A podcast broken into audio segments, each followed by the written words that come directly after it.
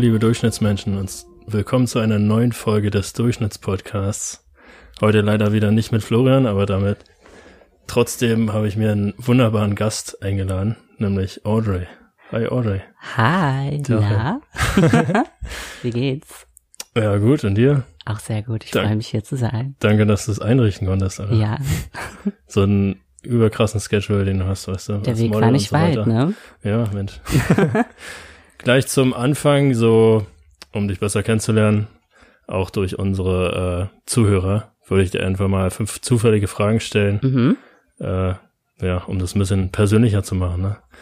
Äh, welches Gemüse, Obst oder Gericht hast du noch nie probiert und würdest du gerne? Ähm, eine Sternfrucht. Sieht toll aus, aber habe ich noch nie gegessen. Muss ich auch selber sagen, habe ich glaube ich noch nie Ich kann gegessen. es mir gar nicht vorstellen, wonach schmeckt es. Keine Ahnung. Das Aussehen Sterne. verrät es nicht. ja. All, Weltall. Nächste Frage. Welche Fähigkeit oder Eigenschaft ist deiner Meinung nach im Leben am nütz nützlichsten? äh, rationales Denken und Selbstvertrauen sind zwei. Okay. Ist das, ist das eine Fähigkeit? Oh, kann man Ja, beides erlernen auf ja, jeden okay, Fall. ja, Oder also sich beides aneignen und beibringen. Ja, Oder rationales Denken hat nicht jeder, sag ich mal. Ne? Kann man trainieren. Ne? Muss man auch ein bisschen Lebenserfahrung sammeln, aber ja. Ja. ja. Kommen wir gleich, gehen wir gleich weiter zu, äh, mit Eigenschaften. Äh, Mhm. Was sind die Top drei Eigenschaften, die du wichtig fändest in einem Freund? einem Freund Loyalität, Intelligenz und ähm, gemeinsame Interessen. Ganz wichtig, denke ich mal, das letzte. sehr, sehr ne? wichtig, ja. Eigentlich mit das Wichtigste, ja. Ja. Also ich würde ja sagen, dass manchmal ist es auch cool, so einfach nur äh, dumm zu sein zusammen. Na klar, Ist ja, auch Ah, ja. lustig, ne? Aber so, wenn die Basis nicht gegeben ist. Ja. Oder auch einfach gemeinsame Werte. Ja. ne? ja Gemeinsame genau. Wertvorstellung. Schön. Ja. Wie viele Dinge, die du gerade besitzt, könntest du im nächsten Moment wegwerfen, ohne dass es einen Unterschied machen würde? Fast alles. Ich bin gut im Werkwerfen. Okay. Ich sortiere regelmäßig komplett aus. Ach so. Ja. Bist sehr minimalistisch. Eigentlich Maximalist, aber ich habe die Fähigkeit zum Minimalist. Mhm. Mhm. Was, äh, was wäre denn so das, das erste Ding, sag ich mal, was du als erstes rauswerfen würdest? Ähm, bestimmt die Hälfte meines Kleiderschranks brauche Ja. ich nicht mehr. Okay. Ja. Ich, ich äh, klinge auch so an, an so Sachen, die ich eigentlich Jahre nicht mehr angezogen habe, Ja. aber so denke, ja, irgendwann Ja, ich gehe so danach, ob ich sie ein Jahr lang angezogen habe oder, oder ob ich sie noch für irgendwas genau brauche. Hm. Und wenn das nicht mehr der Fall ist, ähm, schmeiße ich sie weg. Und wenn ich was Neues kaufe, überlege ich mir genau, brauche ich es wirklich? Werde ich es im Alltag oft benutzen? Und wenn ja, dann, und wenn es wirklich einen Nutzen hat, dann kaufe ich es. Schon sehr rational. Genau. Nee, nicht schlecht, nicht schlecht. Mein Bestes. Ja, äh, letzte Frage. Hm. Was ist die eine Sache, die ein Mensch machen muss, damit du jeglichen Respekt vor ihm verlierst? Uh, ähm, Treue brechen. Treu brechen. Ja. Wie, Oder untreu sein, ja. Okay. Also, ach so, du meintest jetzt festen Freund oder ähm, Ähm, inwiefern nee, Treue? kann eigentlich in jeder Beziehung passieren. ja, Hintergehen, ja. Okay. Also einfach Vertrauen missbrauchen. so wie, wie jetzt bei diesem äh, Beauty-Drama auf YouTube, ja, wenn Oh, jemand ja. in der Insta-Story, sag ich mal, einen anderen, Ich muss sagen, ich steige da nicht mehr ganz durch. Also trotzdem sehr interessant. ja, Äh, ein bisschen too much mittlerweile, Ja. aber dramatisch. dramatisch, ja.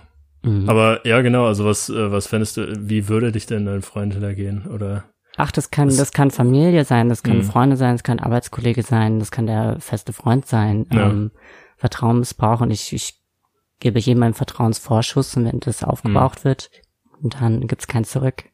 ja, zum Beispiel, wenn du dem was erzählst oder so und der erzählt es irgendwie weiter, ne? Das wäre Ja. richtig, richtig scheiße. Ja. Heute geht es ja um dich, um Mhm. dein Leben, wo du gerade stehst, wie du da hingekommen bist, ne, wo du angefangen hast. Äh, das wollen wir gerne heute äh, herausfinden gemeinsam. Ne? Mhm. Und auch über Gedanken, Gefühle, einschneidende Ereignisse mit dir sprechen, Ja. äh, die einen großen Einfluss darauf hatten, äh, ja, was für eine Person du jetzt bist. Auf jeden Fall hat mich Ja. alles sehr geprägt. Ja, das würde mich sehr interessieren und freut mich darauf, dass du äh, Mhm. darauf Lust hattest. Ja, gerne. Also der, der Ist-Zustand von dir, ne? Ja. Du bist ja Studentin. mhm. Was studierst du? Ich studiere Kulturwissenschaften und Soziologie, Okay. Ähm, auch Kulturwissenschaft mit dem Schwerpunkt äh, Kunst. Das heißt ähm, einfach, ja, die Gesellschaft und die Kultur lässt sich gut verbinden und finde ich super interessant. Mhm. Hat sich als äh, Jackpot ergeben. Was eigentlich ein Zufall war, weil es einfach keinen NC hatte und Medienwissenschaften hatte einen Schnitt von 1,2 als, als, als Bedingung und den hatte ich auf jeden Fall nicht. und dann habe ich das gemacht und äh, bin total zufrieden, ja. Bin auch, bist auch zufrieden. Ja. Zu deinem Studium kommen wir auch noch mal später, ne? Mhm. Aber weiterhin bist du ja heute ein renommiertes Model, ne? Du bist ja sehr gefragt. Warst schon auf mehreren Covers, ja. wurdest schon eingeladen, eine Hauptrolle in einem Film zu spielen sogar, ne? Oh ja, das ist noch mal eine ganz andere Geschichte, hat Ja. damit gar nichts zu tun, Ja. aber ähm, beides passiert, ja. Mhm. Sehr cool. und äh, ja, natürlich, du hast, sag ich mal, ja, Menschen, die dich lieben und eine Familie, die hinter dir steht und äh, hinter der Person, die du bist, Ja. heute bist. Ist ja auch ganz wichtig. Ja. Äh, zum Anfang, so wie, also jetzt habe ich dich ja vorgestellt, ne? Mhm. Wie würdest du dich denn jemandem vorstellen, den du gerade so kennengelernt hast? Oh, das muss ich sehr oft machen für Casting-Videos. Ah, okay. Ich kann natürlich ein bisschen was Persönlicheres, Persönlicheres noch ranhängen. Ähm, natürlich erstmal mein Alter. Ich bin 22 Jahre alt. Ähm, ich heiße Audrey Elizabeth Williams. Ich bin Oh. halb deutsch, halb australisch. Wohne im wunderschönen, gut bürgerlichen Potsdam und genieße es hier immer mehr und mehr. Und ähm, ja, studiere Kulturwissenschaften und Soziologie, äh, nehme auch in meiner Freizeit jegliches kulturelles Angebot gerne wahr. Am liebsten gehe ich ins Theater, auch mal ins Ballett oder in ein Konzert oder in die Oper. Und ähm, lese gerne, mache sehr, sehr gerne Sport. Ich gehe sechsmal die Woche ins Fitnessstudio. Schön. Und äh, der eine Tag der Woche, den ärgere ich mich drüber, dass ich nicht gehen kann. Und, Wie, weil du äh, dann zu viel Muskelkater hattest, oder? Nee, ich habe nie Muskelkater, aber Mhm. ich würde gerne jeden Tag gehen. Aber Mhm. einmal die Woche, glaube ich, braucht der Körper Pause. Okay. Eigentlich mehr, aber Äh, ja, na, also habe ich, habe ich mich noch nie drum gekümmert, aber. habe ich mal gehört auf jeden Fall. Okay, ja, cool, cool zu wissen. ja, ja, schön. ansonsten persönlich würde ich mich als selbstbewussten, recht starken Menschen beschreiben. Ich halte auf jeden Fall viel aus, was die Vergangenheit gezeigt hat. Hm. Ähm, habe aber doch auch eine zarte, sanfte und auch schüchterne Seite an mir.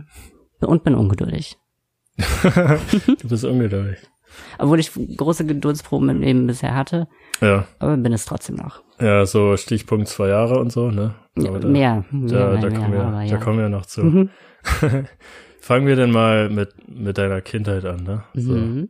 Äh, da, du bist ja heute Model, ne? Und mit Mhm. deinem Studium, hast du mir mal erzählt, wolltest du so ins ähm, Management, sag ich mal, in die Richtung äh, in der Kunst, in der Kunstszene gehen oder so, ne? Ja, vielleicht Ähm. im Theatermanagement oder in jeglicher kulturellen Ei- Einrichtung kann man das eigentlich machen. Hm. Und ähm, ja, wollte einfach ein bisschen mehr erreichen im Berufsleben. Ja. Ich habe davor schon ähm, jegliche Jobs gehabt, die man halt ohne Ausbildung, ohne Studium gemacht hat. Oder auch die Vorgesetzten hatte, ähm, haben nicht studiert und habe gesehen, wie das Leben ist, wenn man nicht studiert und wie man hart arbeiten muss, um ein ordentliches oder mittelmäßiges Gehalt zu erhalten und äh, habe dann erkannt, dass ich das, dass ich mehr im Petto habe oder mehr von dem möchte, Hm. auf jeden Fall. Und bin ganz überrascht, wie gut das Studium läuft. Hab mir das selbst nicht mal ganz so zugetraut, weil ich sehr, sehr schlecht in der Schule war. Ich habe die Schule gehasst und war die Hälfte der Zeit gar nicht da. Ach so, bist, bist In gar der Schule gegangen. Mathe-Abschlussprüfung habe ich ein leeres Blatt abgegeben. So, Oh, so heftig, schlimm ja. war es, ja. Okay. Mhm. Ähm, wenn wir schon bei deiner Kindheit sind, sag ich mal, äh, was war denn dein Kindheitstraum? Was wolltest du denn werden? Wolltest Also du immer, ich- sag ich mal, Model werden? Immer? Ähm, ja, ich war schon immer Mode interessiert, aber so Mode und Kunst, das wurde mir nicht gar nicht mal so nahe gebracht im Haushalt. Aber ich bin meine ganze Jugend, Jugend lang geritten, seitdem ich drei oder vier war. Habe ich auf dem Shetland Pony angefangen, auf der kleinen Polly damals, äh, obwohl man erst mit sechs anfangen durfte, aber ich habe mich durchgesetzt und bin glaube ich mit vier habe ich angefangen.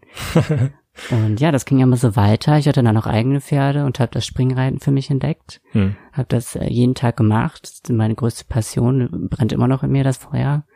Ich weiß gar nicht, ob ich jemals äh, was Vergleichbares finden werde, aber ähm, es kostet alles sehr viel Geld. Kannst du Das dir Reiten, vorstellen? ja. So, so ein Pferd oder so, ne? Unfassbar viel Geld. Und dann, Ja. es muss ja noch nicht mal krank werden. Das kann ja einfach einen schlechten Tag haben. Oder mein Pferd hatte ein Jahr lang, hatte sich einfach beim Reiten immer an der Nase gejuckt am Bein. Hm. Es war kaum brauchbar und dann wurde es krank. Ähm, die Sehne ist gerissen und das Pferd ging in Rente. Okay, schade. Und ich wurde natürlich immer besser und damit wäre dann auch das nächste Pferd immer teurer geworden. Hm. Ich habe dann noch einen Sommer lang beim Bundestrainer, beim Australischen trainiert.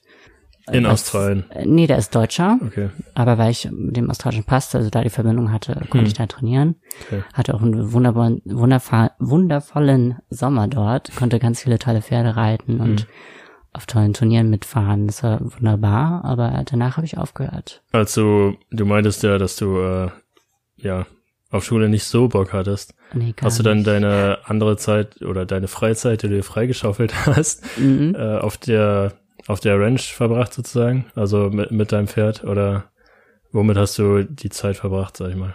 Mm, Die Zeit, wo ich dann so viel Freizeit hatte, Genau, aka frei, die freigenommen hast. Genau. äh, das war schon nach dem Reiten. Ich habe mit 15 aufgehört. Okay. Das waren so die letzten zwei Schuljahre. Hm. Da hat mein Vater in einer anderen Stadt gearbeitet. Wir haben in Cuxhaven gewohnt und er arbeitete in Bremen. Mein Bruder war ausgezogen und meine Mutter fuhr dann oft auch am Wochenende zu meinem Vater.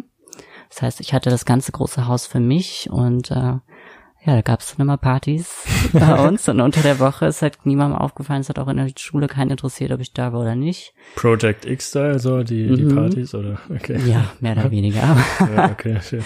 aber durchaus regelmäßig und hatte auch eine beste Freundin in der Klasse, die äh, auch ihre eigene Wohnung hatte und konnte auch recht frei sich den Tag gestalten. Und ja, das haben wir dann zusammen gemacht. Cool. Ja, war auch sehr schön, denn man konnte an den Strand gehen. Hm. Wir haben direkt hinterm Strand gewohnt und war echt eine ganz schöne Kindheit in Cuxhaven. Ja, also dann als Kind, sag ich mal, hast du dir immer so gedacht, ja, okay, ich werde professionelle Reiterin, Mhm. möchte das als Leistungssport machen Absolut, und 100 äh, Prozent. Ich habe meine ganzen Tage hattest jetzt auch keine anderen verbracht. Gedanken, sag ich mal, an so ein, äh, ja, oder hast, hattest keine anderen, sag ich mal, Eindrücke als Kind, äh, sondern, also, hattest ja, so aus der Ferne durchs Internet oder Mhm. Zeitschriften war ich schon immer an, an Mode und ja, dem Celebrity-Sein irgendwie äh, interessiert. Aber in Cuxhaven ist das natürlich äh, weit entfernt. Hm, Und da war das Springreiten eher Mittelpunkt jedes Okay. Tages. Ich habe mir alles, jede Turniere im Internet angeschaut. Ich war selbst immer auf Turnieren. Äh, konnte dann den ganzen Tag, jeden Tag sitzen und allein schon zuschauen. hm. Ja, könnte ich auch heute noch. Mit 15 hast du ja gesagt, hast du aufgehört mit Reiten, ne? Mhm. Äh, da ist ja auch was anderes passiert in deinem Leben, sag ich mal. Ja, Du hattest nämlich das erste Mal Gefühl, das Gefühl oder den Gedanken, sag ich mal, dass du dich anders fühlst, als äh, es dein Aussehen hergibt. Oder du hattest sozusagen so einen Gedankenprozess, Identitätskrise. Identitätskrise. Okay, ja, kann, kannst Die du da hat, die das hat glaube ich, jeder als Teenager. Ja, klar, ja. Ähm, bei mir fiel die noch mal ein bisschen weiter aus oder ein bisschen unüblicher. Und zwar, äh, ja, mit 15 ist mir dann erst das Licht richtig aufgegangen, aber davor schon wusste ich, irgendwas stimmt mit mir nicht, irgendwas ist mit mir anders. Äh, Gerade in Cuxhaven, so, na, auf dem Dorf war es jetzt nicht, aber war eine Kleinstadt oder auch auf dem Land. Ähm, da gab's keine Sch oder kaum schwule, geschweige denn Transgender-Leute, hat man einfach nicht gesehen. Das gab's da nicht. Ähm, ich wusste aber irgendwie auf jeden Fall, ich stehe auf Jungs. Schwulsein fühlte sich aber auch nicht richtig an, sonst wäre ich einfach dabei geblieben.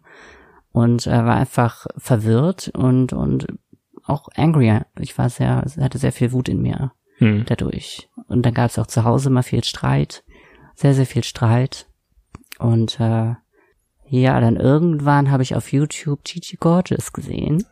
Gigi. Gigi, nee, sorry. die gute Gigi, und die hat das vor, ach, es war jetzt vor sieben Jahren, acht Jahren, äh, ihre ganze Geschlechtsumwandlung mit YouTube-Videos festgehalten.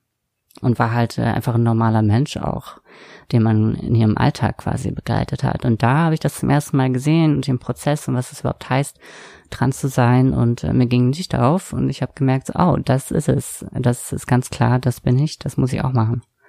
Heißt davor hattest du, sag ich mal, Wut, weil du Sachen nicht erklären konntest, die auf die Fragen, also die keine Antworten gefunden hast auf die Fragen, die du hattest und so weiter. Mhm, ja, und als Teenager möchte man jetzt, reinpassen, als sein wie Mhm. die anderen und das hat irgendwie alles nicht funktioniert. Ja. Ja. Und die Gigi, so sag ich mal sozusagen die die erste Person, die dir so Halt gegeben hat in dieser Zeit oder also Nur ein Anhaltspunkt, einfach, äh, man muss ja auch erstmal drauf kommen und wenn das im Alltag nicht gegeben ist, äh, einfach äh, keine Repräsentation da ist, wie es heute vielleicht eher der Fall ist, in den Medien auch allein schon, Hm. ähm, kommt man auch gar nicht drauf. Also ich kam einfach nicht drauf vorher. Ja. Du meintest, genau, du meintest ja, dass du durch YouTube zum ersten Mal die Möglichkeit hattest, sozusagen jemanden zu finden, der so wie es so ist wie du oder so fühlt. Wie Genau, du, ich ne? habe mich nicht mehr allein gefühlt. Genau, ja. Ähm, meinst du, dass es heutzutage, sag ich mal, auch anders ist, offener ist, dass man auch Auf auf, anderen Fall. Plattformen vielleicht auch nicht im Internet, sondern auch Ja. irgendwo anders Möglichkeiten findet, sich zu identifizieren mit sowas, oder? Ähm, kommt auch ein bisschen darauf an, wo man lebt. Auf dem Land ist es ein bisschen schwieriger. Äh, wenn man in Berlin lebt, gibt es da ganz andere Möglichkeiten. Tatsächlich habe ich die auch in Berlin dann später nie wahrgenommen. Ähm, hat andere Gründe. Ich wollte auch damit irgendwie nichts zu tun haben eine ganz lange Zeit. Ich wollte nicht Teil dieser Community sein. Heute bin ich stolz, out and proud, aber dann eine ganz lange Zeit lang nicht. Und ähm, ja, jetzt habe ich den runden Faden verloren. Nee, aber das hat ja gut zusammengefasst. Ja. Also, auf, also die Frage hast du beantwortet. Ich habe sie schon vergessen. ähm, ja. was äh, kann, also kann man das irgendwie als äh, als äh, Zeitintervall verstehen? Also so, du hast einen Gedankenprozess, wo du dann irgendwann sagst, okay, ja, so bin ich. Also und dann äh, was was hast du danach gemacht, sag ich mal, als dir bewusst war, Mhm. okay, ich möchte so sein wie Gigi oder Erstmal habe ich gar nichts gemacht. Okay. Klar, erstmal mit dem Gedanken klarkommen.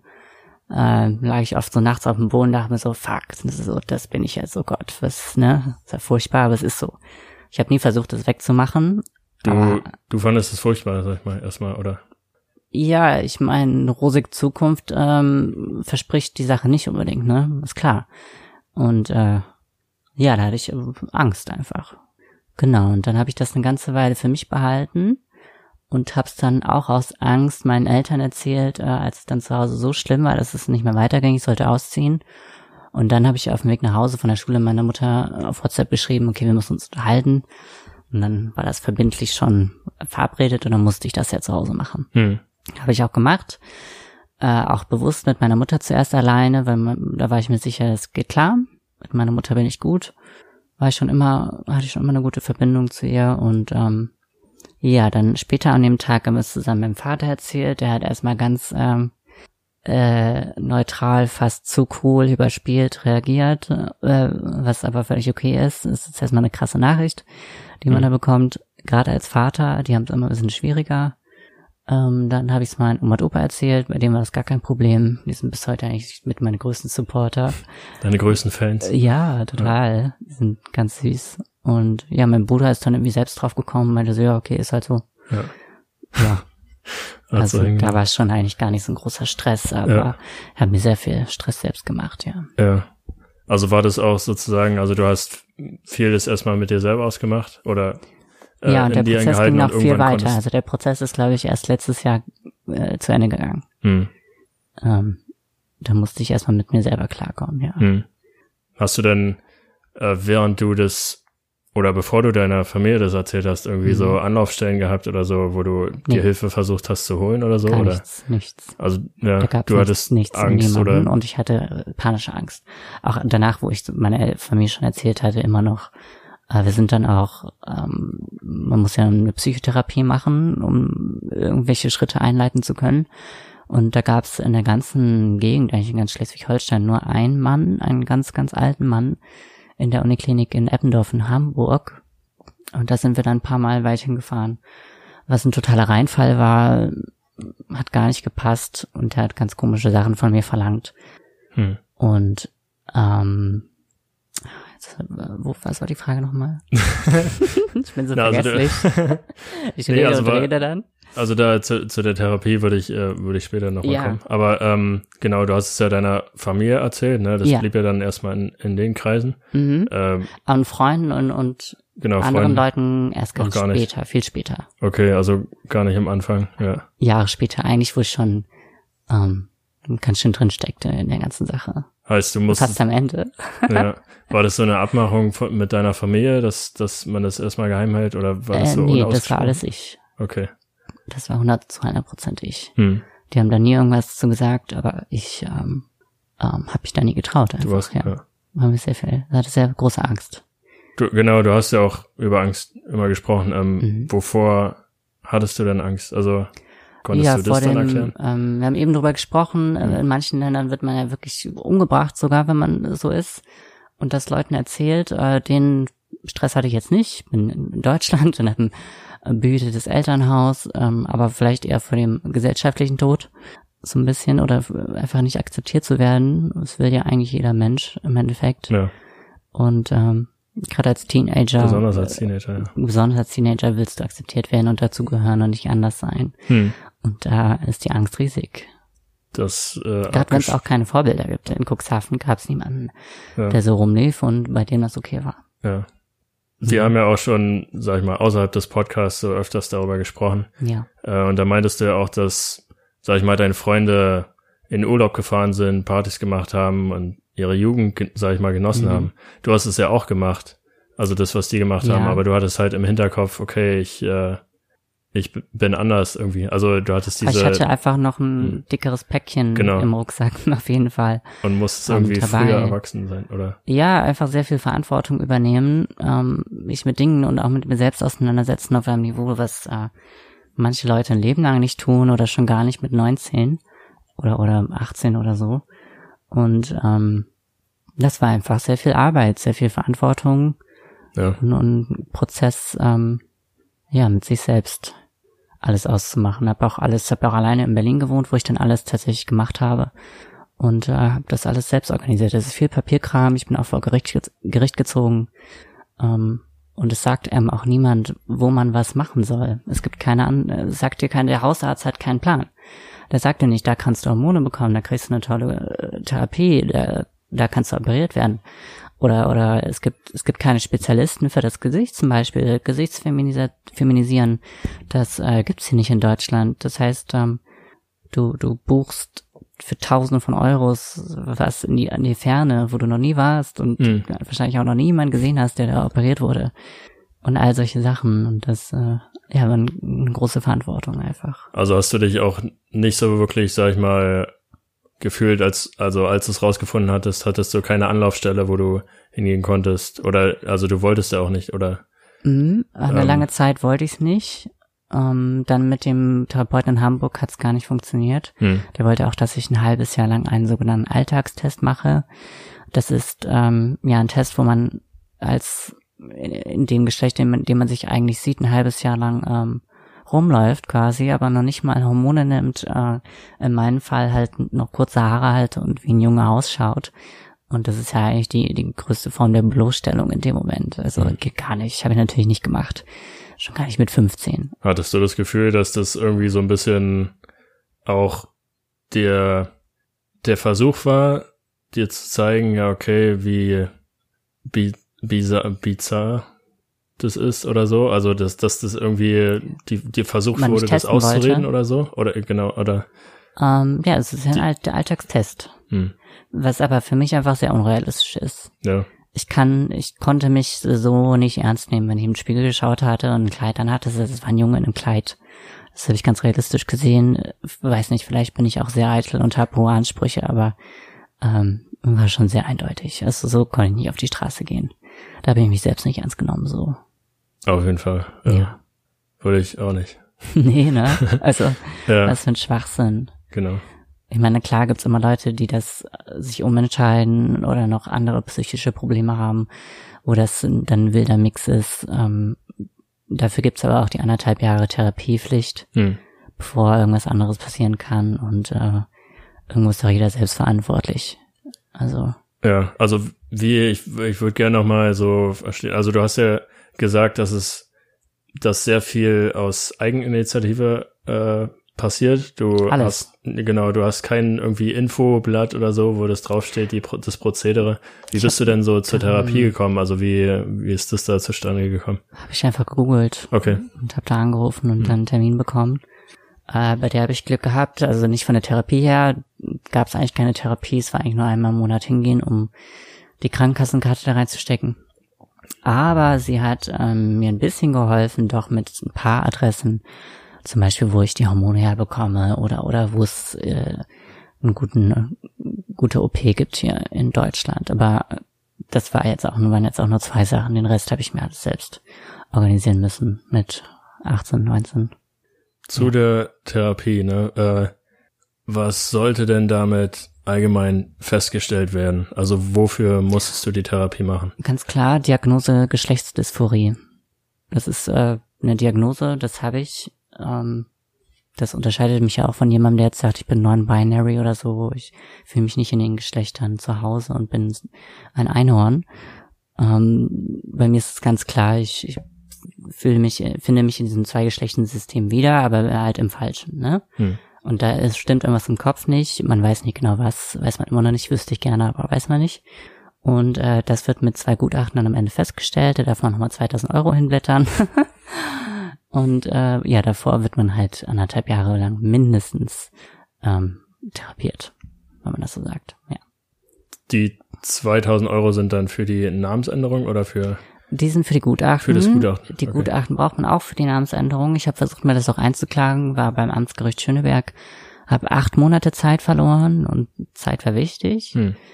Ähm, und habe das dann verloren, ganz schnell, als ich dann da war nach acht Monaten. Hm. Und war, war sehr, sehr sauer und habe das ganze Amtsgericht zusammengebrüllt und wurde dann mit Polizeihilfe äh, herausgeführt.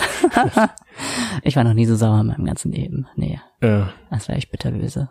da, Das ist eigentlich nicht meine Art, aber an dem Tag, ja.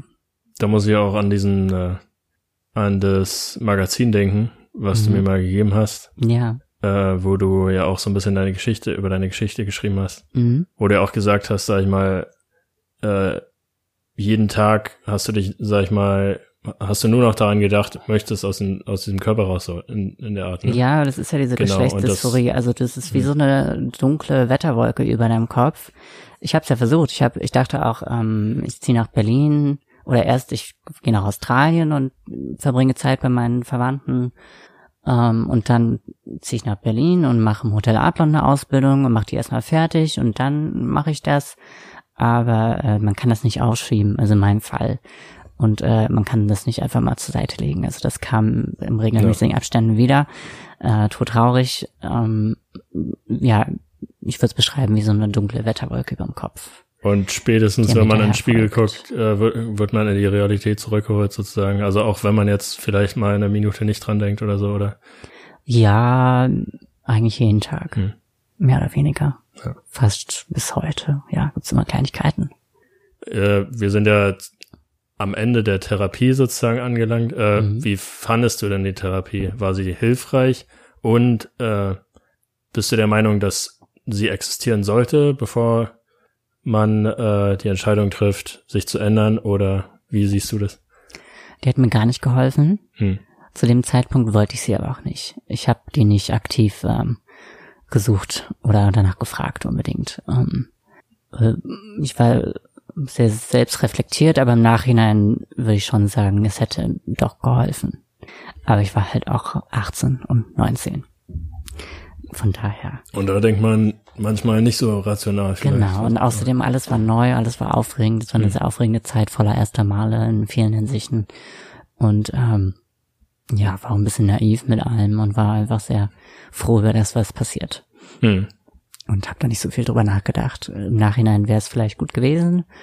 Ähm, ein paar Probleme haben sich auch im Nachhinein erst äh, eingestellt, als, als ein bisschen der Alltag sich eingeschlichen hat mit der Sache und äh, ich Erfahrung gesammelt hatte, aber ähm, ja, zu dem Zeitpunkt habe ich irgendwie, habe ich nicht danach gefragt, nee. Ja. Und die zweite Frage, ich finde auf jeden Fall, dass es existieren sollte. Für mich waren diese anderthalb Jahre natürlich einfach nur ein, Zeitfenster, was ich abarbeit, abarbeiten muss. Ähm, aber ich habe da immer, wenn ich meinen Einzeltermin verpasst habe, muss ich zur Gruppensitzung, wie so eine Selbsthilfegruppe. Hm. Und das war in Neukölln. Und im wilden, bunten Neukölln. Und da saßen halt Gestalten, äh, ich dachte, das ist jetzt ein Zirkus, ehrlich gesagt. Und die hatten halt hundert andere Probleme und haben sich über Dinge unterhalten, wo ich mir dachte, what, wo, wo bin ich hier gelandet? Und ähm, das ist eine große Entscheidung. Man macht äh, äh, Veränderungen an seinem Körper, die nicht rückgängig sind, die man, die man nicht rückgängig machen kann. Und äh, da muss man schon ein bisschen überlegen, auch gerade wenn man jung ist oder ja, wie gesagt, noch viele andere Baustellen hat. Wieso ja. äh, wusstest du, wieso die anderen da waren? Aus welchen Gründen? War das jetzt? Ja, wir hatten alle eine Sache gemeinsam. Okay, eine. Und dann wurde aber natürlich besprochen, was so gerade los ist oder hm. wie die Leute sich fühlen oder was bei denen ähm, im Inneren vorgeht. Und ja, es war immer ein wilder Mix bei denen. Hm. Okay. Ja. Also mit denen konnte ich mich dann auch nicht so identifizieren. Hm. Weil bei mir lief der Rest äh, doch relativ nach Plan. Ja. Ich konnte mich schon noch auf andere Sachen konzentrieren und war eigentlich relativ glücklich. Du hast ja dann dieses äh, Gutachten bekommen für 2000 mhm, Euro. Finally, ne? ja, zwei Stück. Sehr schön. Zwei Stück sogar, ja, Wahnsinn, ja. cool. ähm, und konntest eine Namensänderung machen. Mhm. Genau. Hast du die dann auch sozusagen mit diesem Gutachten dann eingereicht? Oder also gab es da irgendwelche Komplikationen? Wie ist das? Wie Na, mit der ab? Namensänderung nicht, nur halt mit okay. den 2000 Euro, wo ich das ja. ähm, einklagen wollte was manchmal funktioniert. Bei mir hat es halt nicht geklappt. Und ähm, es war sehr viel Papierkram. Hm. Sehr, sehr viel Papierkram. Sowas habe ich noch nie gemacht. Äh, und ähm, habe es aber hingekriegt. Hm. Sehr viel, sehr viele Gänge zu, zum Amt.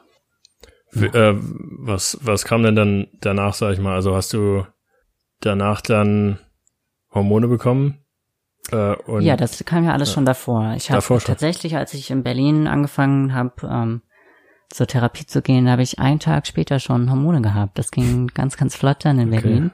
War ich sehr froh darüber, dass ich nicht so einen blöden Alltagstest mehr machen musste oder irgendwas. Und das ging sehr schnell. Ach so, also hab, sind wir sind wir schon äh, gar nicht mehr in äh, in deiner Heimatstadt und haben die Sache mit Australien voll übersprungen. Oh, wir haben das übersprungen, ja. ja. Ach so, ich dachte, das wäre immer noch alles. Ich fasse es okay. kurz zusammen. Also nee, nee, ich nee, hab, ich, äh, ich, dann würde ich dich gerne noch mehr Sachen fragen über Australien ja. und so weiter. Na klar. nicht, nicht zusammen. Meine Heimat. ähm, genau, also du bist ja nach der Schule nach Australien geflohen, sag ich mal, ne? Aus zwei Gründen. Ja. Einmal vor meiner Identitätskrise. Ich hatte ja, ja so panische Angst und äh, habe mich nichts getraut. Wo, wo kann man das einordnen, sag ich mal, in dem, was, wo wir, worüber wir schon gesprochen haben? Ich habe die Schule beendet. Ich weiß nicht, was ich werden möchte. Ich habe keinen Plan. Springreiten ist AD. Hm. Und ähm, und es war vor der Therapie. Genau, weiter vor. Das war hm. erst in Berlin, ging das dann alles richtig los. Und äh, genau, kam mit mir selbst immer noch nicht so ganz klar und hatte Angst und dann dachte ich mir, okay, ich weiß eh nicht, was ich jetzt machen soll beruflich. Ähm, ich habe einen australischen Pass und viel Familie in Melbourne, dann äh, fliege ich da doch einfach mal wieder hin und bleibe ein bisschen länger. Und äh, war auch eigentlich eine ganz schöne Zeit. Ich habe bei meinem Onkel und meiner Tante und, und meinem Cousin gewohnt, äh, die ich sehr gern habe. Ich habe große Familie da die ich alle sehr, sehr lieb habe und hatte viel Spaß mit denen. Ich habe ähm, bei McDonald's gearbeitet. ist nämlich gar nicht so einfach, da einen Job zu bekommen, wenn man ungelernt ist. Sehr, sehr schwierig, ähm, aber, aber gut bezahlt. Ich habe viel gelernt. Auf jeden Fall Teamwork und was harte Arbeit so eine Nachtschicht bedeutet. Ja, hast du ja so ein paar Storys so oh, auf Lager, ne? Ja, so. ja. Tatsächlich ein Jahr bevor ja. ich angefangen habe, da zu arbeiten, wurde in dem McDonald's jemand erschossen. Wow. Ja. Wahnsinn. Es war ein heißes Pflaster. ja. Okay. Und äh, habe aber auch als Stylist an Filmsets gearbeitet. Mein Cousin, mit dem ich zusammen gewohnt habe, der war Filmemacher. Und die hatten aber irgendwie niemanden da, der für das, für die Ästhetik da ist und Kostüm und Make-up und so. Und dann habe ich, bin ich mal mitgegangen und habe dann dafür gesagt, ja Leute, ihr braucht mich, ne? Ist doch klar. Und dann habe ich das einfach gemacht und das äh, hat sehr viel Spaß gemacht, ja. Und Blogger war ich auch. Ich hatte meinen Fashion-Blog und habe da regelmäßig Fotoshootings selbst organisiert und habe auch als Junge schon ein bisschen gemodelt. Damals dann eher für Freunde, die Modedesign studiert haben oder dann erste Kollektion entworfen haben, für die habe ich dann äh, ein bisschen gemodelt, ja. Dafür, da wurdest du dann zum ersten Mal für Modeln äh, sensibilisiert sozusagen, oder? Genau, als, okay. als Junge aber. Äh, ja. ja.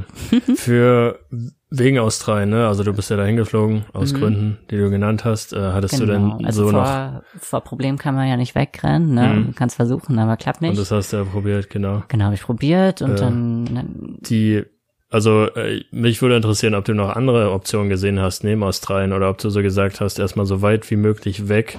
Ich möchte jetzt Ach, äh, gar nicht mal so weit wie möglich weg. Es war eine Option, ähm, dass meine Familie da ist, äh, dass es mir vertraut, ähm, den Horizont erweitern, mein Englisch verbessern, ähm, ja. Erfahrung sammeln.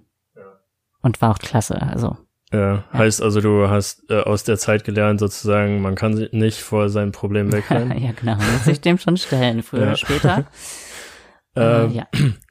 Was, also was mich so interessiert, so abschließend äh, zu diesem äh, Punkt, mhm. also würdest du denn jemand anderem so eine Reise ans Herz legen, sag ich mal, nach dem Abitur oder nach der Schule, dass, dass er erstmal rausgehen muss, irgendwas anderes sehen sollte?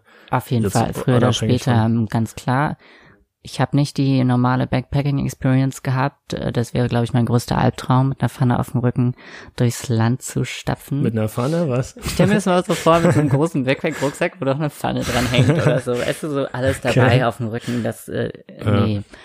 Da hatte ich ein bisschen andere Umstände, aber na klar, den Horizont erweitern, mal rauskommen, ein bisschen andere Kultur kennenlernen und äh, ein bisschen weiteren Blick im Leben bekommen. Ja. Also was hast du denn aus dieser Reise, sag ich mal, gelernt? Neben dem Punkt, dass du vor deinen Problemen nicht wegrennen konntest. Mhm. Ja, erste harte Arbeitserfahrung bei McDonald's. Ähm, sich selbst berufliche Chancen oder sonstige Optionen selbst schaffen mit dem Styling. Da hat mich keiner nach gefragt, das habe ich mir selbst aufgebaut. Und habe ich dann auch später ein paar Mal noch angewandt in Berlin. Aber ähm, ja, und Familie. Ne?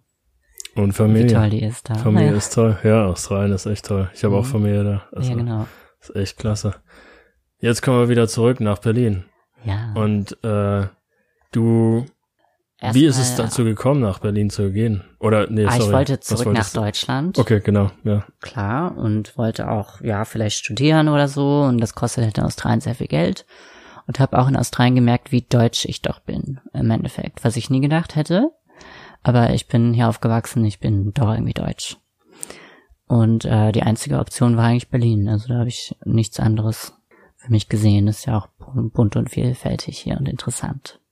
Also hast du einfach so gesagt, okay, wenn ich zurückkomme, dann mhm. möchte ich nochmal was Neues machen und nicht bei mir zu Hause sein. Auf jeden also. Fall. Ich wollte auf jeden Fall in die große Stadt. Und ich hatte natürlich auch die Lehrstelle im Hotel Adlon bekommen am Brandenburger Tor einem Schön. Fancy Hotel. Wahnsinn, hey. Genau. Und so mit der Ausbildung in der Hand bin ich da näher gekommen. Ja. Also war das der, äh, der Hauptgrund, sag ich mal, dass du die Ausbildung da anfangen konntest? Das ähm, war ein handfester, ja genau, mh. Ausgangspunkt, ja. Äh, äh Gab es noch andere Städte, sag ich mal, äh, wo du dich irgendwie beworben hast oder die du im Auge hattest oder so? Oder? Gar nicht. Okay. Nur Berlin. Mhm. Okay. Ähm, hast du es oder bist du da auch hingezogen wegen der Offenheit, die man Berlin gerne so nachträgt, sag ich mal? Diese... Auf jeden Fall. Okay. Ja, ja. auf jeden Fall. Ja. Die, zur selben Zeit, also die, äh, die Therapie, ne? Die mhm. hast du ja dann angefangen, sobald du in Berlin angekommen bist, oder wie, wie können ähm, wir das nach einordnen? Den, ich war im Hotel Adlon ähm, stolz drei Monate das nahm dann Ende, weil ich habe die drei Monate in der Lobbybar in der Abteilung verbracht und die meine guten Kollegen haben äh, zwei über Jahre zuvor ähm, haben die drei Millionen Euro geklaut vom Hotel und wurden verhaftet teilweise. Ähm, glaube ich, auf jeden Fall hat mein Boss sich umgebracht und es wurden auch alle gefeuert. Wahnsinn. Und da war ich dabei. Wahnsinn. Ja, das war super krass. Natürlich erstmal Ausbildung verloren. Ich kann da gar nichts für. Ich wusste gar nichts davon. Ich musste als erstes hoch zum Hoteldirektor und, und werde da ausgenommen, äh, oder aus, äh, vernommen, nicht ausgenommen. und ähm, Landeskriminalamt und Privatdetektive stehen da und du, du mit 18 sitzt da und hast keinen Plan, ne? Ja. So, und wurde dann auch gefeuert, worüber ich im Nachhinein sehr, sehr froh bin, weil ich war ein edles Teller, Tellertaxi im Hotel Adlon und empfehle es wirklich niemandem. Es ist ein furchtbarer Job. Äh, Aber meinst du, vielleicht kann man sich da vielleicht so hocharbeiten oder so? Und, Du bist äh, dann immer noch ein edles Teller-Taxi. okay. Oder das edle, der edle Handtuchhalter und Ja. ähm, ähm, nee, geht gar nicht. Also sozusagen in der Hotelbranche einfach nicht reingehen so. Nein. Auch die Arbeitszeiten sind unmöglich, das Hotel hat immer offen. Deswegen äh, sind die verheiratet mit Kollegen im Hotel, alle Freunde sind im Hotel, weil das ganze Leben ist im Hotel. Du wirst furchtbar bezahlt und, und, und bist der Fußabtreter für die Gäste. Ja. Was genau? Du hast äh, das getan und äh, nebenbei äh, die Therapie gemacht. Und danach, Danach. weil nach Adlon war so ein Cut und ich dachte mir, okay, jetzt, jetzt oder nie, mache ich das jetzt einfach mal.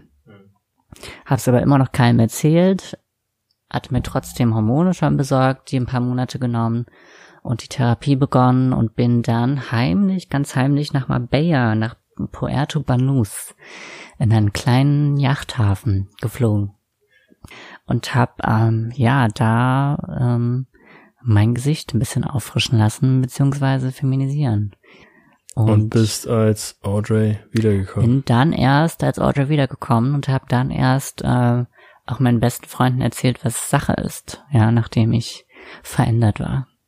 Und äh, muss ich zu sagen, großes Privileg, dass ich das alles machen konnte. Ähm, es kann fast keiner machen, das als erstes, es kostet Unmengen an Geld und und braucht die Unterstützung von den Eltern, muss Geld an, an Land ziehen und ähm, das ist eigentlich nicht der Fall, dass das so kommt. Was würdest du denn, sag ich mal, jemandem raten, der gerade äh, auch in dieser Situation ist, die du ja gerade beschrieben hast? Also, ja. Mhm. Der, die Person würde mir erstmal großartig leid tun für das, was alles kommen wird. Ähm, es kommt auf, es geht leider nicht nur ums Innere, sondern es ist auch eine Sache der Äußerlichkeit. Äh, ich hatte großes Glück, ich habe Modelmaße einer Frau heute, was verrückt ist. Wie konnte das passieren? Aber das äh, haben die meisten leider nicht. Da können die auch nichts für. Und ähm, ja, dann finanzielle Mittel spielen da eine Riesenrolle, leider. Sehr viel Geld und ähm, ja, Geld sparen, ähm, darauf hoffen, dass die Familie und Freunde einen akzeptieren, das ist auch wichtig, emotionalen Rückhalt zu haben natürlich und ähm, gute Adressen zu haben.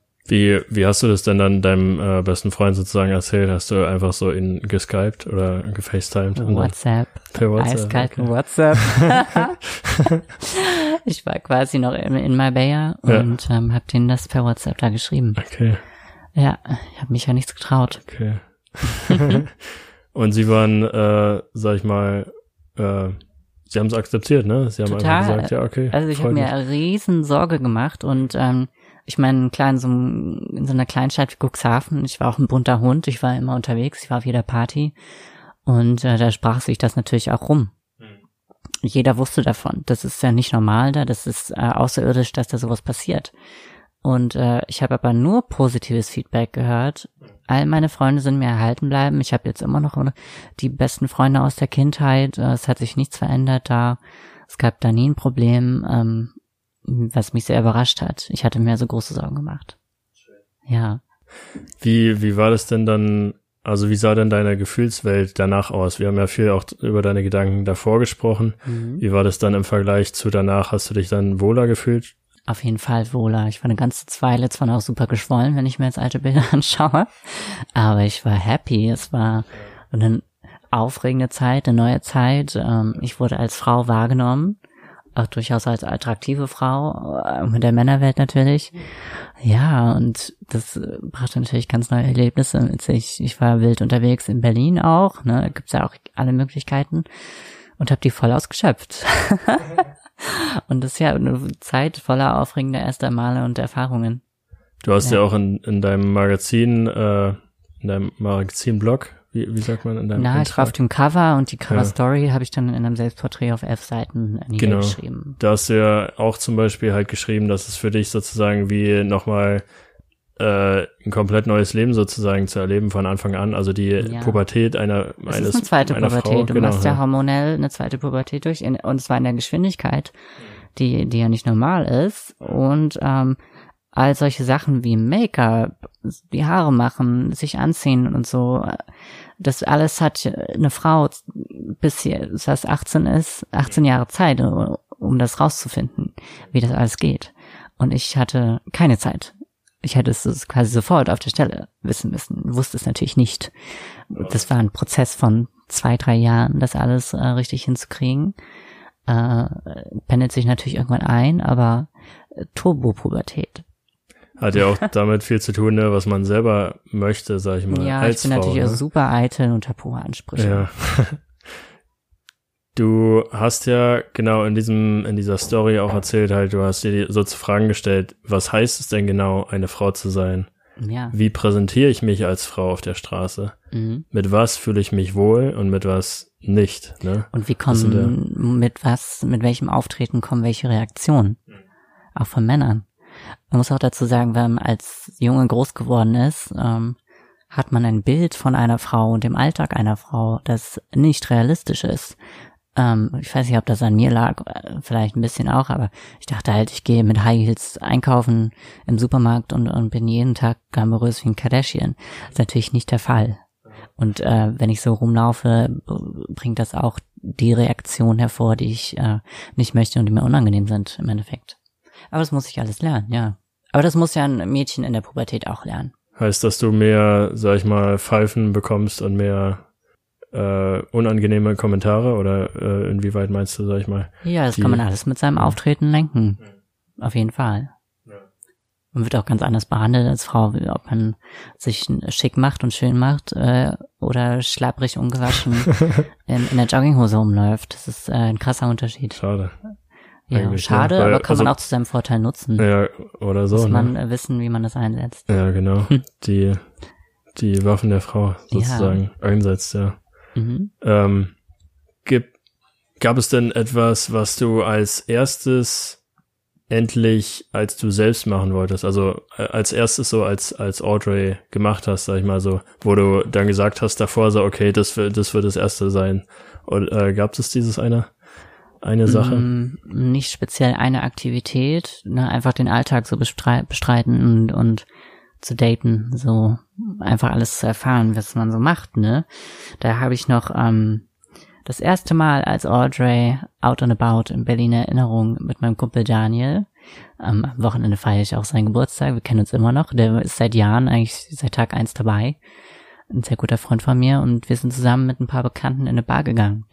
Das war drei Wochen, nachdem ich mein Gesicht feminisiert haben lasse. Und ähm, das war ein zauberhafter Abend. Äh, ich wurde als, als attraktive junge Frau wahrgenommen und ähm, äh, es bleibt mir für immer im Gedächtnis. Ja, war toll. Schön. Ja. War das auch dein erstes einschneidendes Erlebnis in der Haut von Audrey? Das war das Oder? erste Erlebnis überhaupt Okay. und äh, super positiv. Hm. Ja. Kannst du denn, äh, hast du denn noch so ein, noch so ein tolles Erlebnis, sag ich mal, wo du so zurückdenkst, also was, ja, was die gesagt hat, hey, ich bin jetzt äh, glücklich oder alles ist, diese Gedanken sind weg von, von damals, sag ich mal, ich, Mm, Die Gedanken sind nicht von Tag auf Nacht weggegangen. Äh, die werden auch nie ganz weggehen. Aber weil ich bis zum letzten Abendzug bin ich so wie ich bin. Das lege ich nie ab. Ähm, ich würde sagen, das mit dem Modeln hat mir nochmal ein anderes Selbstbewusstsein gegeben äh, als Frau und ich musste mich nicht mehr beweisen. Ich konnte als Frau modeln und das äh, das hat mir nochmal einen kleinen Kick gegeben und äh, ich genüge mir, ich muss keinem was beweisen mehr. Meine Weiblichkeit muss ich keinem beweisen. genau. Ja. Da, zu dem Modeln kommen wir ja noch, das haben wir Mhm. ganz schön vernachlässigt, ne? Nur noch, nur noch äh, drei Fragen ungefähr, dann, dann äh, sind wir auch durch. Äh, was mich noch interessiert hat, war, als seitdem du aus Spanien zurückgekommen bist, Ja. hast du ja so in deinem äh, in deiner Story erzählt auch, dass jede neue Bekanntschaft und jedes neue Date auch mit einem Outing, sag ich mal, zusammenhängt, ne? Ach ja, immer. Immer, ja. Auch mit Freundschaften oder Mhm. so. Ähm, Bekannten und Kommilitonen. Ähm, klar, ich gehe nicht mit jedem drauf ein. Mittlerweile bin ich da eher privater. Ähm, am Anfang, wo natürlich alles aufregend und neu war, bin ich überall rumgelaufen und durch die Clubs gezogen. Ah, ich bin Audrey und ich war mal ein Junge. ah, genau, also also mein Gesprächseinsteiger.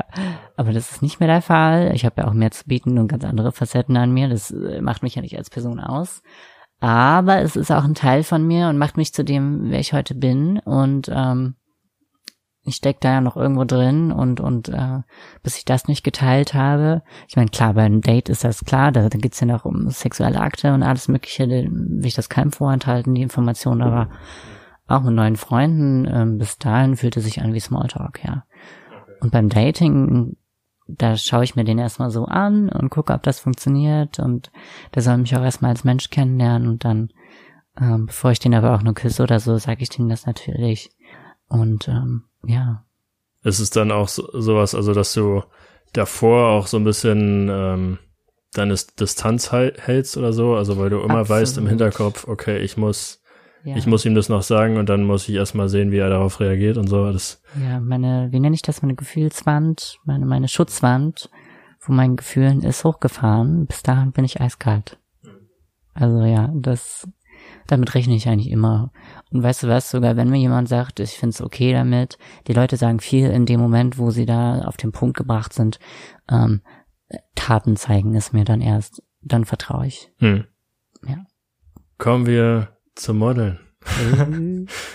äh, du, du hast ja gesagt, du hattest äh, in Melbourne die ersten sozusagen Kontakte mhm. noch als Junge. Ganz ohne Agentur, einfach so für, für ähm, ja, was, was mir halt so entgegenkam, aus Spaß. Wie, wie, wie ist es denn weitergegangen? Hast du das erst wieder aufgenommen, als du, sag ich mal, aus Spanien zurückgekommen bist, äh, oder? Gar nicht. Ich war aber tatsächlich zwischendurch Modelagentin selbst und auch Castingagentin. Äh, darauf bin ich auch gekommen, weil ich vom, vom Modelwerk gescoutet wurde. bei einer Party. Und dann bin ich auch nach Hamburg gefahren zum Modelwerk und das ist, hast du Teufel, der Teufel trägt Prada gesehen, den Film? Leider nicht, ne. Es ist genau wie da, also genau okay. wie das Vogue Office, es ist genau so in der Roten Baumchaussee ein großes Haus. Und die Leute sind bitchy und es ist irgendwie ein cooler Vibe, dachte ich zumindest damals. Und äh, die wollten mich als Model damals zwar nicht haben, aber ich bin drauf gekommen, dass ich selbst Modelagentin werden will und bin dann einfach am Montag danach in Berlin rumgerannt und habe mich überall da beworben und an jeder Tür geklopft, die ich finden konnte. Mhm. Hat doch geklappt.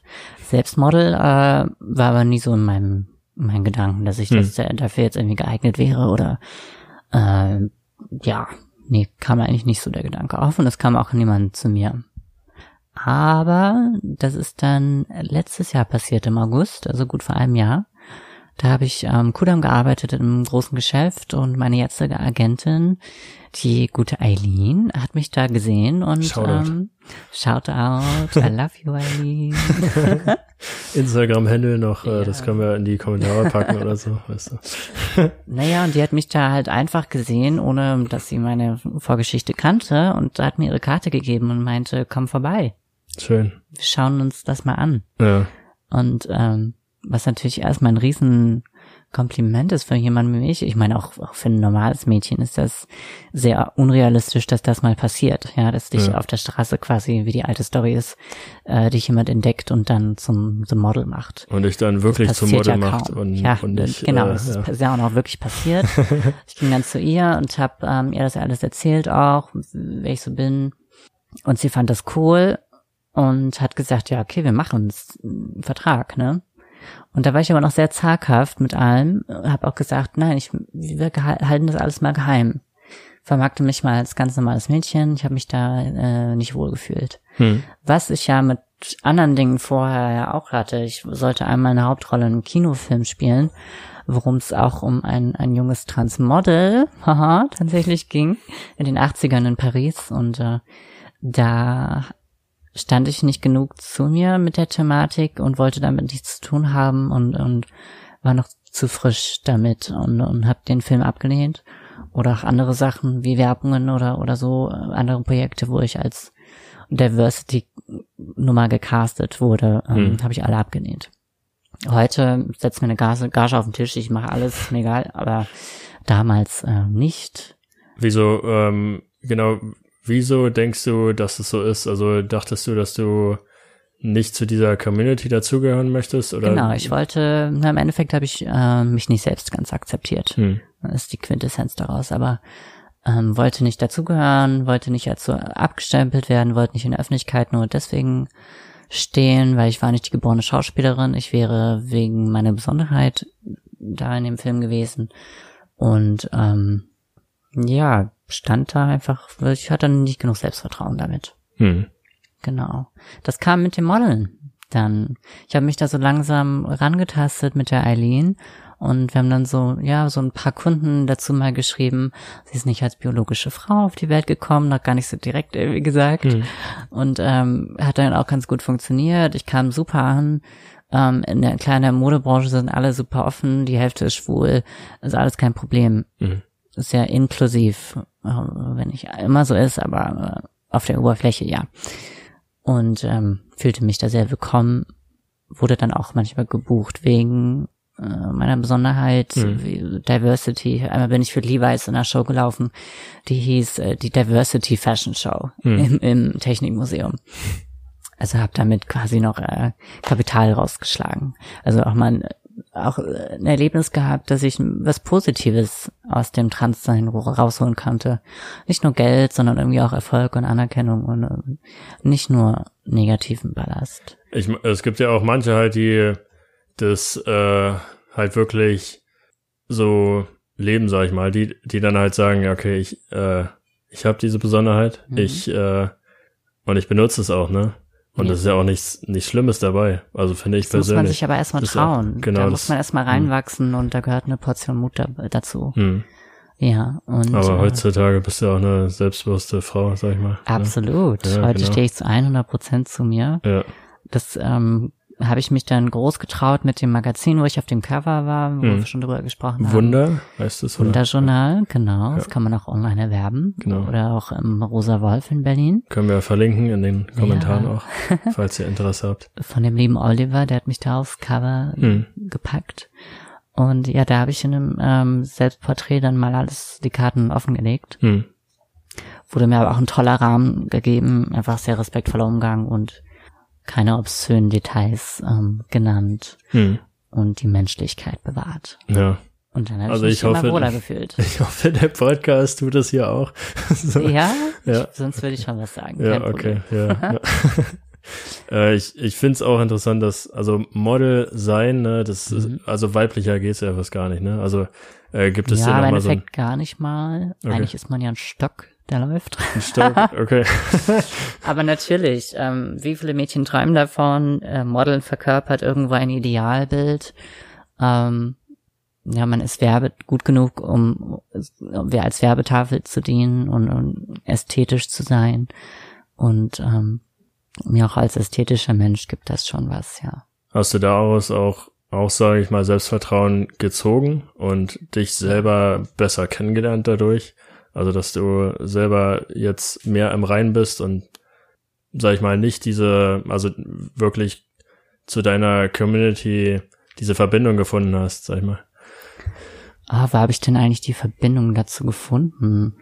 Muss ich mal kurz drüber nachdenken. Ich glaube, ich bin, ja, doch, kam mit dem Selbstvertrauen vom Modeln. Habe ich mich immer wohler gefühlt damit. Es kam immer besser an. Ähm, Diversity wurde, wurde embraced und nicht unter den Teppich gekehrt als was Negatives. Und ähm, ja, hab die, hab die LGBT-Community nicht mehr so verstoßen von mir.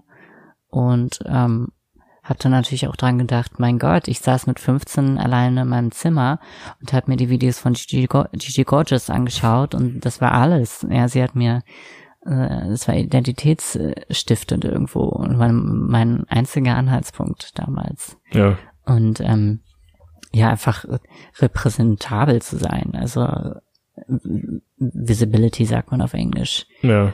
Ähm, einfach, dass es Leute wie mich öffentlich gibt, ähm, im Alltag oder auf Social Media oder so. Und ähm, bin da heute ein bisschen lauter. Dass du halt zeigst auch, wenn ich es schaffe, dann schaffst du es auch sozusagen eigentlich. ja, ne? und dass also, man nicht alleine ist. ja, genau, dass man Auch nicht wenn man auf dem ist. Land Ja. wohnt, dann denkt man halt irgendwie, man ist der Alien hier, aber es gibt ähm, einige Gleichgesinnte überall. In hier gibt es für jeden irgendwo. Ja. Geh raus in die Welt, lernen Leute kennen, sag ich Genau, mal. wenn es zu Hause nicht passt oder oder in der gewohnten Umgebung als Teenager. Ich meine, da hat ja auch hat man ja auch kaum Einfluss drauf. Dann wartet man halt ab, bis die Schule vorbei ist und dann ähm, muss man sich sein Umfeld suchen. Ja. Ja. Sehr interessant alles. Was würdest du denn Menschen wie dir raten, die gerade erst ihr wahres Ich entdecken, entdeckt haben oder auch schon, sag ich mal, Jahre, äh, jahrelang ihr wahres Ich ausleben? Ja. Du hast ja jetzt drei, sag ich mal, äh, Lebensabschnitte durchlebt. Mhm. Ähm, genau, wie würdest du zu diesen drei Lebensabschnitten, zu deinem alten Ich sozusagen immer Was würde ich mir selbst erzählen? dir selber, Vor- genau, ja. oder halt jemandem anderen ans Herz Ah. legen, genau, in diesen drei Phasen. ein bisschen mehr Mut, viel Mut. Ähm, Kraft hatte ich schon immer irgendwo, aber wie viel Stärke man braucht, auf jeden Fall. Ähm, und noch eine gewisse Härte und äh, Nachsicht mit der Familie haben.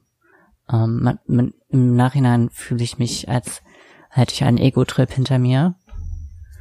Ähm, es war eine sehr ich-bezogene Zeit. Es war eine Zeit, wo ich sehr viel ähm, im Schnelltempo bewältigen musste und, und machen musste und verdienen musste und ähm, alles in meinem Tempo. Ich bin ja ungeduldig, musste alles sofort gehen und perfekt gehen. Und das ging natürlich auch ein bisschen auf die Kosten der anderen. Und äh, klar, wenn man auch so jung ist, äh, soll jetzt keine Entschuldigung sein, aber da ist man dann vielleicht noch ein bisschen engstirnig. Aber äh, ja, und auch wenn die Familie ein bisschen Probleme damit hat, anfangs ein bisschen Zeit geben, nicht gleich wütend sein und ähm, ja, ein Schritt nach dem anderen. Ja. Du äh, meintest ja, also ich meine, ich habe dich ja auch kennengelernt und äh, da ist mir so aufgefallen, sag ich mal, dass äh, also wenn es jetzt gerade um Leute geht, die, sag ich mal, von äh, von dir hören, ne, von äh, dass äh, dass du Transwoman bist, Mhm. ähm, dass sie immer irgendwas suchen, wo sie zu dir relaten können, ne? Ja. Ähm, es ist manchmal halt verletzend, was sie dann von sich geben oder also diese, Ja, das ist, diese Fragen ähm, oder so, die zuerst kommen. Was war das nochmal? Ich, Naja, das sind halt so Anhaltspunkte. Es kommt gar nicht mal mit dem Transsein speziell. Das hat mein Kumpel, der dunkelhäutig ist, genauso. Äh, bei dem ist es dann halt die Haare zum Beispiel. darf ich die mal anfassen? Ja, Also, oder wie sind die so und darf ich die anfassen? Das ist halt, ähm, klar, irgendwo auch verletzend kann das alles sein. Oder wenn man bei mir ankommt, oh mein Gott, was hast du jetzt machen lassen? Und, und als würde man einfach nur in die Schönheitsklinik fahren, chop, chop, und man kommt als Frau zurück. Ähm, aber die verstehen natürlich gar nicht, was innerlich passiert und wo das ganze Problem liegt und was man durchlebt einfach. Ähm, können sie sich auch nicht vorstellen und müssen sie sich auch nicht. Also ich wünsche es ja keinem. Und ähm, ja, da, da suchen die diese Verbindungen, die sie verstehen können, im ersten Moment auch oft unbewusst und das sind dann halt oft so oberflächliche Dinge oder so Sachen wie Operationen, weil mit Schönheits-OPs hat, glaube ich, jeder mal einen Gedanken zu gehabt und ähm, ja, da kommen dann oft erste Reaktionen oder auch einfach unhöfliche Sachen, wo die Leute echt nicht nachdenken. Also wenn ich dich gerade kennenlerne, erzählst du mir doch auch nicht von deinen Genitalien. Und dann fragst du mich auch weder, wie ich Sex habe, noch was ich in der Hose habe. Also äh, muss man sich die Frage einfach mal an sich selbst stellen. Ob man das, sag ich mal, einem gleichgeschlechtlichen stellen würde oder ich Oder sich selbst einfach. Genau, Fände ich ja. das okay, wenn ich äh, Das- jemanden in der Bar kennenlerne und nach Ja. drei Minuten wird das gefragt. Ja, genau. Dann wird auch reduziert dann, ne? Auf Also ich fühle mich immer am wohlsten, wenn es kein großes Thema ist. Ich es soll nicht irgendwie verschwiegen werden, das ist auch nicht gut. Ähm, aber es ist, muss nicht an die große Glocke gehangen werden. Aber man kann durchaus drüber reden. Das macht mich auch zu dem, was ich heute bin, ja. Ja. Also, ja, eher halt zweimal überlegen, wenn man so eine blöde Frage stellt, ob man die nicht auch einfach Kugel stellen kann oder so. Auch Also, das, ja. genau. Ich habe keinen Bildungsauftrag. Natürlich, wenn Ja. ich hier heute erzähle, teile ich das alles, Mhm. aber ich ähm, muss nicht im Seminar, wenn ich neben Ulla sitze zum ersten Mal, ihr erklären, wie das alles abläuft. Ähm, erstmal habe ich da kaum Mehrwert draus, weil ich Ulla vielleicht einmal die Woche ein halbes Jahr sehe und dann nie wieder. Und für ihr, für sie bin ich vielleicht die Sensation schlechthin. Äh, was habe ich davon? Gar nichts. Und ähm, ja, aber ich merke auch einfach, ob das äh, gute Intentionen sind oder nicht. Das kann man merken. Und äh, dann verzeihe ich einiges oder habe mit der Person einfach noch nicht mehr so viel zu tun. Je nachdem. Daher bist du vielleicht ja auch ein bisschen privater geworden in letzter Zeit. Kann ja, Ja. sein, also dass du, Auf jeden Fall, so weil die äh, Begegnung. Reaktionen, ähm, es ist immer schwierig mit neuen Menschen. klar, mit dem Daten ist es immer schwierig, sich da aus, dem auszusetzen, aber auch mit Freundschaften, weil die Leute, und das wieder kann ich denen nicht übernehmen, auf keinen Fall, wissen nicht damit umzugehen. Das sind dann auch überschwänglich positive Reaktionen, die sich dann aber so auf diesen Teil von mir fokussieren, der mich ja besonders in der Freundschaft kaum ausmacht und sehen mich als Mensch gar nicht mehr und nehmen mich als Mensch gar nicht wahr, wenn die das zu früh mitbekommen, was bei mir los ist und ähm, ja, finden mich dann, das ist das Schlimme, wenn mich jemand deswegen auch toll findet. Auch im romantischen Sinne, wenn man der Fetisch von jemandem quasi ist, ja, das ähm, fühlt sich gar nicht gut an. Also ich bin im Endeffekt immer noch ein Mensch und für den sollte man mich mögen und nicht für irgendwelche anderen Sachen. Was äußerliches. Genau, da wollte ich auch noch mal kurz äh, drauf eingehen, wenn es okay ist. Mhm. Ähm, es gibt nämlich noch mal die andere Seite, ne? Nicht halt die Leute, die einfach nur dumme Kommentare machen oder dumme Fragen stellen. Die gibt es sehr wenig tatsächlich. Also, okay. also ich habe sehr, sehr wenig Diskriminierung erfahren. Hm. Ich meine, ich meine auch Manchmal nicht. halt Ablehnung hm. beim Daten ist klar. Das muss man mit einem berechnen, aber es hat mich noch niemand äh, zusammengeschlagen auf der Straße. Ein Glück.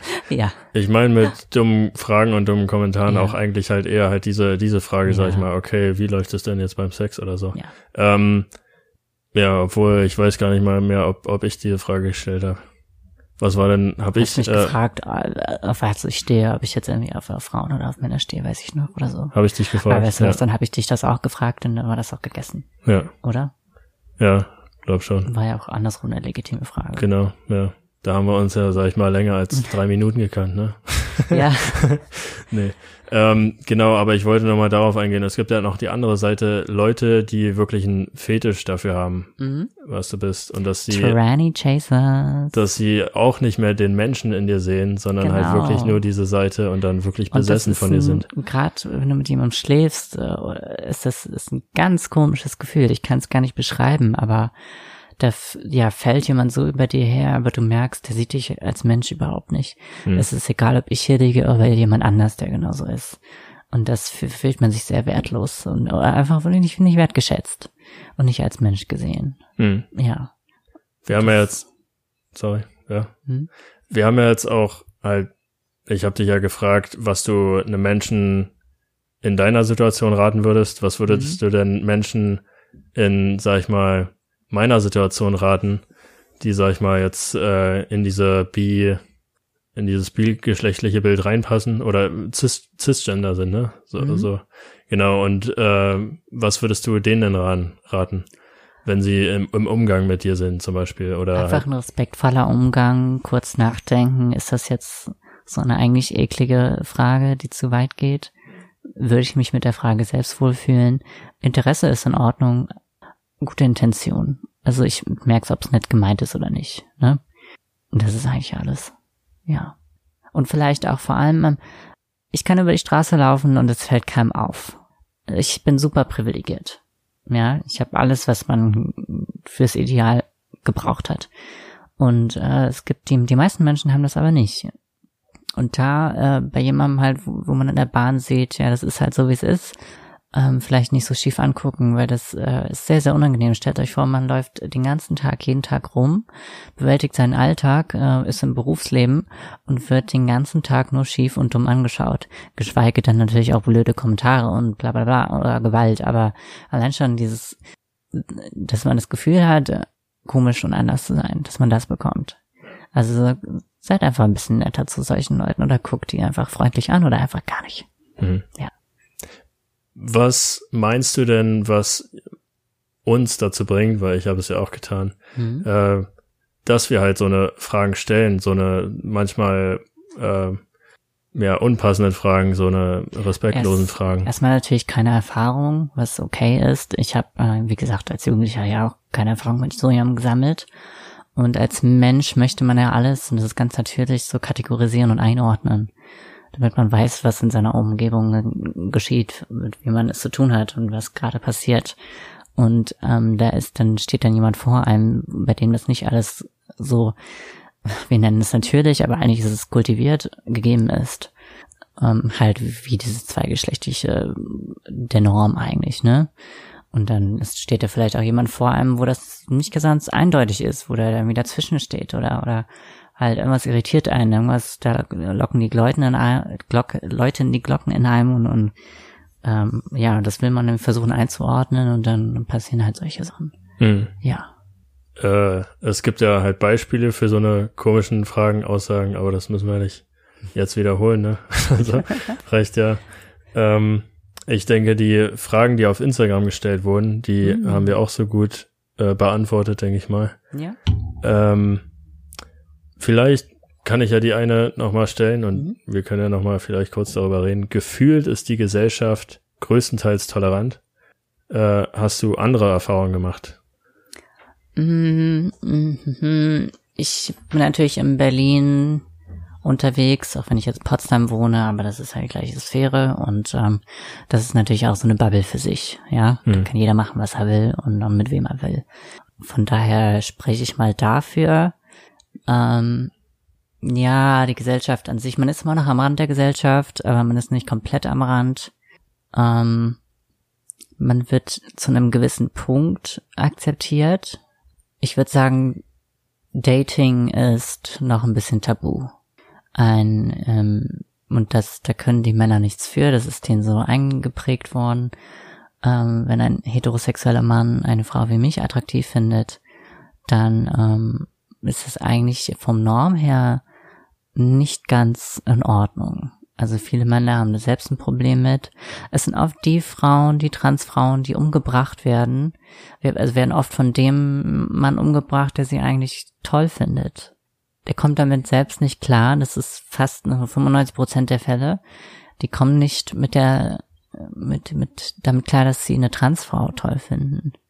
Und sind dann so wütend und, und wollen das so in sich abstoßen, dass die, die umbringen ganz oft. Sind ein 14-jähriger Junge wie äh, damals und äh, verstehen die Welt nicht mehr und sind ganz sauer und Ja, Also, und irgendwie das Heteronorm vergleichen. der Heteronormativität ist gestört irgendwo, Hm. weil das Bild der Gesellschaft halt so ist. Obwohl man weder schwul noch sonst was sein muss, um mit mir zusammen zu sein. hm. Aber ähm, gut, ich habe da jetzt nicht nur solche Erfahrungen gemacht, aber ähm, ähm, ja, da ist noch ein bisschen tabu. Hm. Gibt auch einige Männer, die dann einfach Mann genug sind und ähm, dazu stehen. dazu stehen, genau. Ne? Kennen wir ja. Sonst äh, kommt wieder der Begriff Toxic Masculinity auf. ja, Gibt es natürlich auch welche, die äh, einfach mit sich selbst im Reinen sind. Ne? genau. Ja. Sind wir langsam am Ende des Podca heutigen Podcasts angekommen. Überlange Folge, Mensch, aber sehr, sehr schöne Folge, wie ich fand. Ja, fand Sehr ich auch. interessante äh, Fragen, äh, nicht Fragen, sehr interessante Antworten auf jeden Fall. Ich hoffe, es waren interessante Fragen. Hat Spaß gemacht. Dankeschön. Auf jeden Fall, Dankeschön, dass du dir die Zeit genommen hast, Audrey. klar. Und äh, ja, äh, an unsere Community nochmal, äh, falls ihr weitere Fragen habt an Audrey und ihr Mhm. meint, sie sollte nochmal zurückkommen und diese beantworten, könnt ihr uns gerne in den Kommentaren schreiben Ja, sehr oder gerne. uns gerne auch persönlich schreiben. Äh, wir würden gerne nochmal halt ein Follow-up machen, sicherlich. Äh, ansonsten, ja, war das das Ende dieser Podcast-Folge. Wir hören uns am Sonntag wieder zur Reflexion zum Sonntag. Und äh, ja, schöne Woche euch noch. Und Audrey, hast du noch was zu sagen? Ah, ich wünsche euch auch eine fabelhafte Woche. Und alles Glück der Welt. Ja, Ja. mit, der, mit dem Tschüssi, ne? Tschüss, bye bye.